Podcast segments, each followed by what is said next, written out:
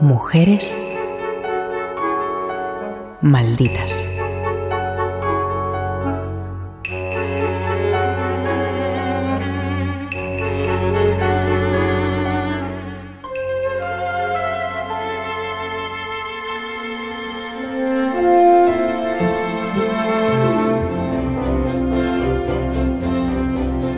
Jeanne Buter, pese a ser una excelente pintora, ha pasado a la historia únicamente por ser la compañera de Amedeo Modigliani. Su obra quedó completamente eclipsada al ceder todo el protagonismo a su marido. Esta francesa nace en 1898 en una familia burguesa y católica. Muy pronto destaca por su talento y su hermano André, que quiere convertirse en pintor, le presenta a la comunidad de artistas de Montparnasse. Jordi Corominas, escritor y periodista. Es de una familia que, que podríamos considerar burguesa, mm, provinciana, el, padre es contable, ella, la, madre es ama de casa. Y, bueno, a ver, saltar a París en, ese instante de, desde esas premisas desde esas premisas de clase también constituye una especie de, viraje brutal. En su afán de perfeccionar ingresa en una academia en la que conoce al que será el amor de su vida. Ella tiene 19 años y Modigliani 33. Le precedía ya su fama de mujeriego, alcohólico y excéntrico. Nos encontramos efectivamente con un señor bastante excéntrico, con, con malas costumbres, vamos a decirlo así, eh, bebedor, politoxicómano. Mm, podemos hoy, en día diríamos que, no solo se le iba la mano, sino que, iba más allá, pero la época era extraordinariamente machista, como bien es sabido, y al mismo tiempo un gran seductor. Un gran seductor que no es que convenza a, a Jeanne Butern, aquí también a veces... Eh, nacen estas irracionalidades de, los amores, pero bueno, también el interés mutuo artístico, este, este malditismo que siempre tiene una aureola especial, acaban por, por configurar una atracción irresistible de Jan hacia Amedeo, yo diría que de Amedeo hacia Jan, pese a que él, también hay que decir, por esa vida poco regulada, yo creo que, que tenía bastantes más peripecias erótico-festivas.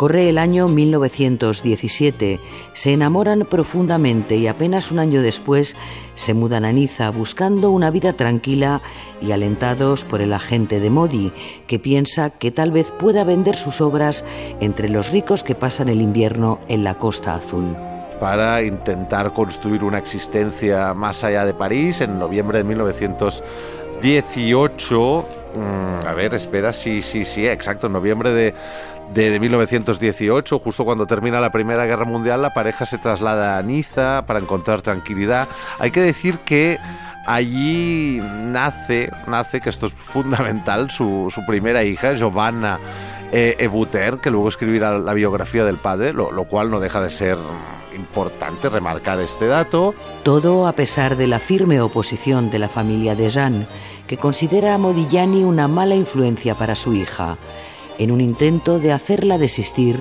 le niegan toda ayuda económica. Aquí hay otro factor muy importante que no hemos mencionado sobre la, familia de Jeanne Butern y, sobre el mismo Amedeo Modigliani. ¿Cuál es? Que él era judío, la familia de Jean y por lo tanto ella misma católicos. Esto en la época generaba unas incomprensiones y unos rechazos furibundos.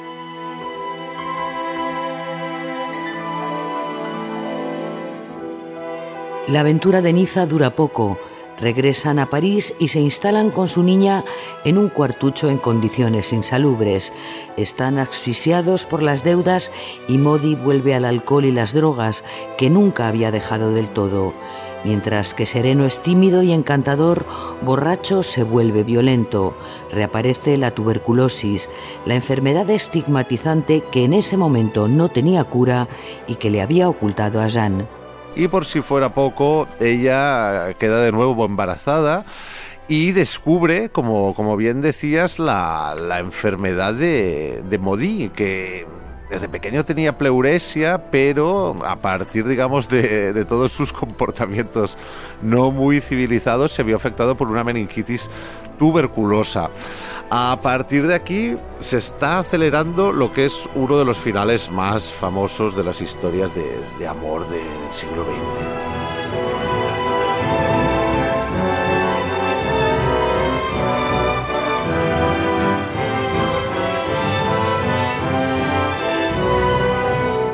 La tuberculosis, la primera causa de mortalidad en Francia entonces, devora a Modigliani. En enero de 1920 y embarazada de ocho meses, Jeanne lo retrata agonizante. El también pintor Manuel Ortiz de Zárate, preocupado por la ausencia de noticias de la pareja, los encuentra en pésimas condiciones y rodeados de botellas de vino. Modi, muy grave, es trasladado al hospital donde muere esa misma noche.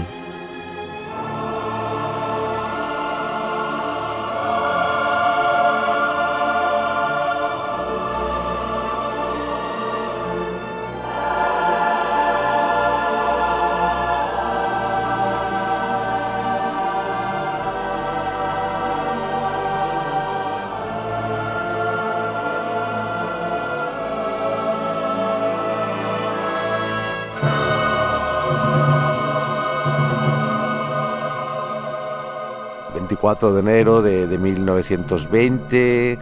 Modigliani encontrado agonizante en, su apartamento, como decía, rodeado de botellas, una situación totalmente desesperada, sin esperanza de, salvar su existencia y entre medias, por eso hablo primero de él y, luego de Jeanne Butern, eh, entre medias está ella. Eh, ella siempre queda eclipsada ¿no? en este relato, al menos hasta este momento. Jeanne, 22 años y a punto de dar a luz a su segundo hijo, queda devastada. Sus padres se la llevan consigo y apenas unas horas después se lanza por la ventana del quinto piso del hogar paterno.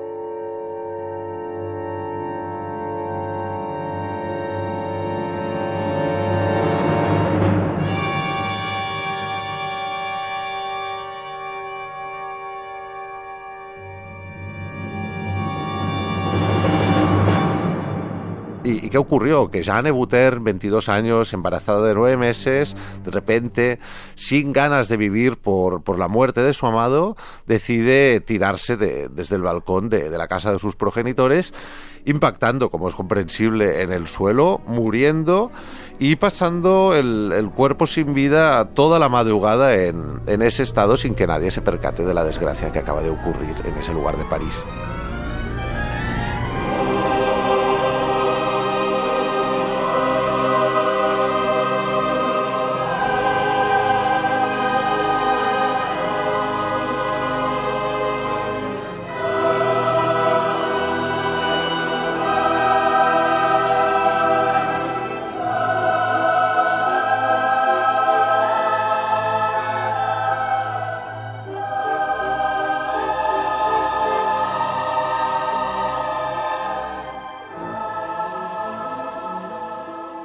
Los Evutern, que culpan a Modigliani de la muerte de su hija, se niegan a que sean enterrados juntos. Las diferencias se evidencian también a la hora de darle sepultura. Él como un héroe, un cortejo fúnebre formado por toda la comunidad de artistas, acompaña su féretro por las calles de París. A ella se la entierra en secreto y en la más absoluta vergüenza. Que la gente que se suicidaba no, no tenía derecho a, a una lápida con nombre porque eran suicidas, habían, habían quebrado la, la ley natural. En cambio, Amedeo Modigliani, al morir en trágicas circunstancias como producto de una enfermedad, recibe con su entierro, yo diría, el inicio del mito. Porque asisten todos los grandes artistas del momento, que luego serán millonarios y, y famosos y eternos por los siglos de los siglos, amén.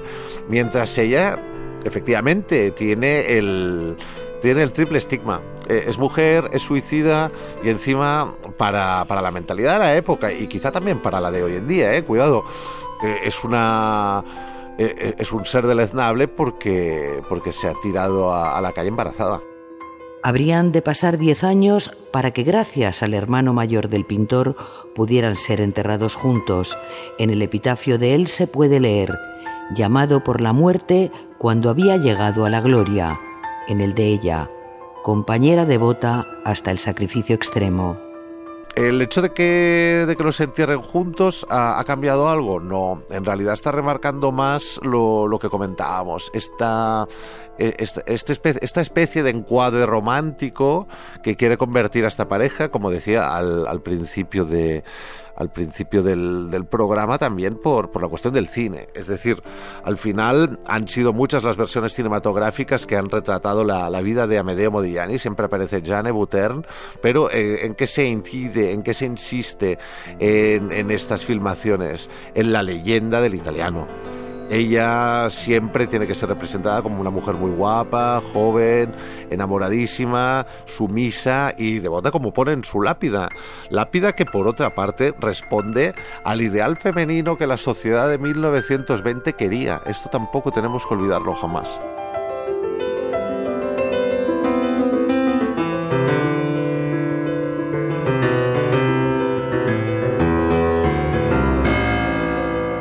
La hermana de Modi adoptó a la única hija de la pareja, Giovanna, autora de una de las biografías más importantes de su padre.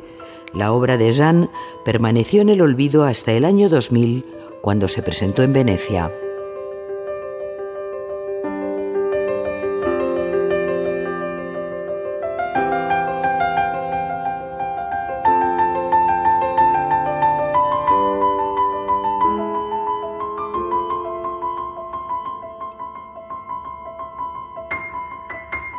Valle Alonso, Francisco Javier Fernández Nieto, Radio 5, Todo Noticias.